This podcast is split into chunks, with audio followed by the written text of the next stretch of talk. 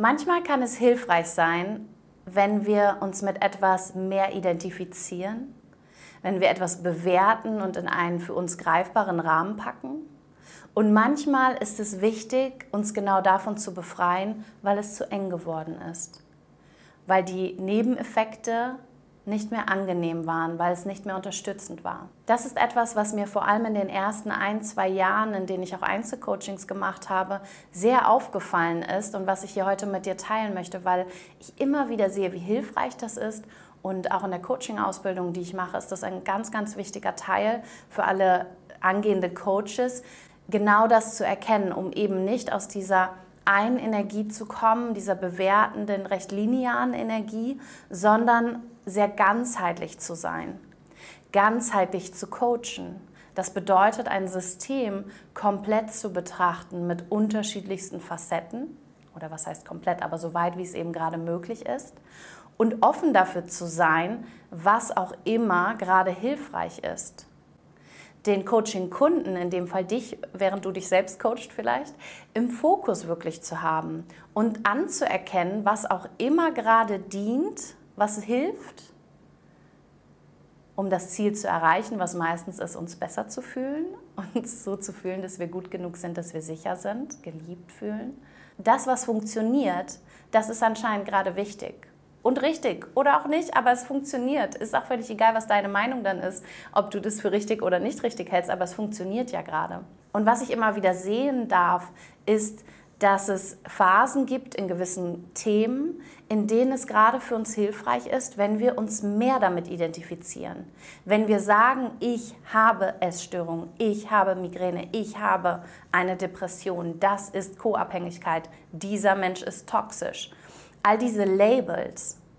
Warum? weil sie uns helfen, das, was vorher vielleicht diffus war, was wir nicht richtig greifen konnten, wo wir vielleicht gespürt haben, hier stimmt was nicht, aber ich weiß nicht richtig. Zum Beispiel in einer Beziehung mit jemandem mit narzisstischen Tendenzen oder Verhaltensweisen.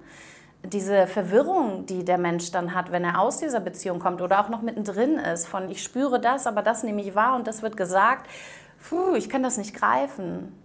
Oder warum wache ich auf und will gar nicht aufstehen und bin so traurig? und sehe keinen Sinn in nichts. Alles, was so diffus und anders ist, was wir nicht greifen können, was dazu führt, dass wir uns verloren und unsicher fühlen, kann oft ein, ein, ein guter Moment sein, in dem Identifikation hilfreich ist. In dem es hilfreich ist, wenn jemand vor dir sitzt und sagt, das ist toxisch. Es geht nicht darum, ob das richtig ist, ob das die eine Meinung ist, die dann stimmt und was auch immer, sondern es geht darum, dient es der Person gerade? Und vielleicht dient es ihr, wenn da mal jemand sitzt und dem Kind einen Namen gibt, sagt man ja so schön in Deutsch, auf Deutsch. Weil wir das, was so diffus im Raum rumschwirrt an Energie, dann wie so mit den Händen greifen und vor uns auf den Tisch legen und angucken können.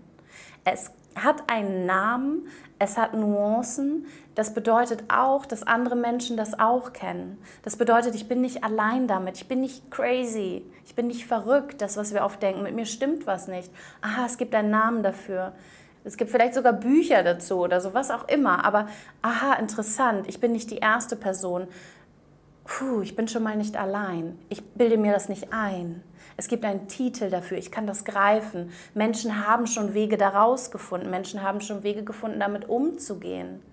Ich bin das und das, es kann mir dienen. Oder zu sagen, wie ich zum Beispiel, ich bin Zwilling, ich bin Skorpion in meinem Aszendent und ich habe ganz viel Stier noch in der Venus und im Mond. So. All diese Identifikationen, die ich damit vielleicht in gewissen Momenten kreiere, dienen mir in dem Moment vielleicht gerade weil sie mir helfen können, mich und meine Umwelt, mein Erleben zu verstehen, es greifen zu können, weil ich es benennen kann. Ich das Gefühl habe, ich bin handlungsfähig, weil ich nicht die erste Person bin, die das wahrnimmt. Das heißt, es bestätigt mich in einer gewissen Weise und ich fühle mich wieder handlungsfähig. Das ist der Segen von Identifikation.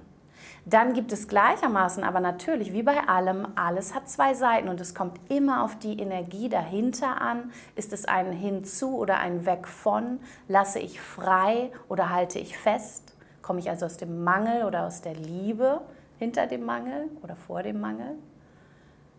Denn die Identifikation kann natürlich auch wieder einengend sein. Naja, ich bin ja so, weil ich bin ja Zwilling. Ich habe, naja, mein Skorpion, was soll ich machen? Oder, ach, das ist so schwer, weil ich habe ja diese Migräne. Die Migräne ist immer da, sie hält mich auf. Die Depressionen sind seit 20 Jahren da. Es wurde zu meiner Identifikation in der Tiefe von wer ich bin und nicht zu der Identifikation, die mir in dem Moment hilft, als sozusagen Vehikel, um Sicherheit zu generieren, sondern es wurde schwer, weil ich es mit meiner Wurzel, mit meinem tiefen Sein verbinde und mir immer wieder erzählt habe und mich dadurch vielleicht sogar eher handlungsunfähig gemacht habe. Denn auch da gibt es immer verschiedene Seiten von dem Ausleben der Hoffnung, der Option, der Veränderung, des sich gut fühlens. So Menschen, die die Krankheit überwunden haben, Menschen, die Ideen haben, was man tun kann, um sich damit besser zu fühlen, Menschen, die Dinge entwickelt haben, die mich unterstützen können mit den Symptomen, die ich physisch habe. Oder auch die andere Seite, die Erfahrung, die Ausrede, die Bestätigung, ich spreche aus Erfahrung mit mir selbst, von diesen Symptomen, ich habe ja das und das, ich bin das, so, ich bin halt so. Diese tiefe Glaube daran, naja, das ist halt das, die Karten, die ich habe, so, okay, es wird eher schwer, es wird eher eng und somit mache ich mich handlungsunfähig. Und es geht eher dann darum, wenn wir das spüren und wahrnehmen, und das können wir zum Beispiel als Coach in, einem, in einer Session ganz, ganz wundervoll auch von außen sehen, aber auch bei uns selbst. Wenn wir das spüren, dann geht es darum, eher frei zu lassen von dieser Identifikation. Eher einen Schritt zurückzunehmen und auf die Erfahrung zu schauen, auf das, was wir bisher in einer gewissen Weise benannt und womit wir uns identifiziert haben mit all seinen Attributen, mit all seinen Glaubenssätzen und mit all seinen Stories, einen Schritt zurückzunehmen und darauf zu schauen und wieder zu erkennen, dass das auch ein Glaube ist, den ich kreiert habe und weiter kreiere. Ich sage nicht, dass er falsch ist, denn sobald ich daran glaube und sobald ich ihn, ihm folge und ihn weiter bestärke und befeuere durch mein Verhalten und die dann natürlich summierenden Erfahrungen, darauf basierend, desto mehr ist das natürlich meine Realität. Es ist ja wahr in dem Moment für mich. Und gleichzeitig habe ich die Chance, auch dort wieder von innen nach außen etwas zu verändern. Nämlich vor allem, indem ich mir bewusst werde, dass das eine Perspektive ist, darauf zu schauen. Naja, ich habe ja das und das oder es war immer so oder wenn man das hat, so wie zum Beispiel Migräne. Migräne ist genetisch bedingt. Die Geschichte habe ich mir so lange erzählt, weil das sämtliche Ärzte zu mir gesagt haben. Und ich habe ja eine sehr lange, über 20-jährige chronische Schmerzengeschichte, was das angeht, mit 15 Tagen im Monat Schmerzen. Also heute frage ich mich manchmal, wie ich damals klarkam, aber wir Menschen kommen mit so viel mehr klar, als wir denken und finden Wege.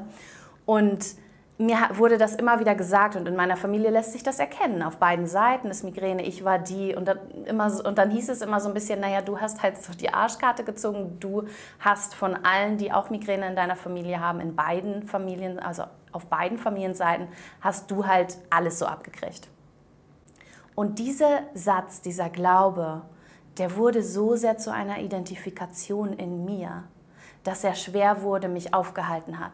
Dann habe ich noch von Menschen gehört, dass du mindestens, ich weiß gar nicht mehr wie viel, denn ich habe das ganz gut aus meinem System gelöscht, aber ich glaube mindestens doppelt so lang oder viermal so lang oder so an Zeit brauchst, um etwas zu heilen und aufzulösen, als die Zeit, die du dieses Symptom hattest.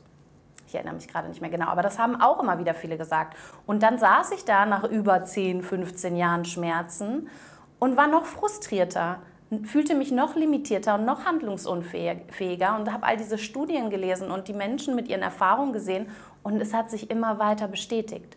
Logischerweise, weil ich mit diesem Glauben darauf geschaut habe. Das heißt, ich suche ja dann auch nach Bestätigung unbewusst, filter ich und es kreiert dieses Momentum der Überidentifikation, die eng wird und schwer wird und mich davon abgehalten hat, wirklich in die Selbstverantwortung zu kommen und wirklich offen dafür zu sein, dass es auch anders sein kann. Denn ja, all das ist möglich und all das ist eine, eine Realität und alles andere ist auch möglich und noch so viel mehr dazwischen.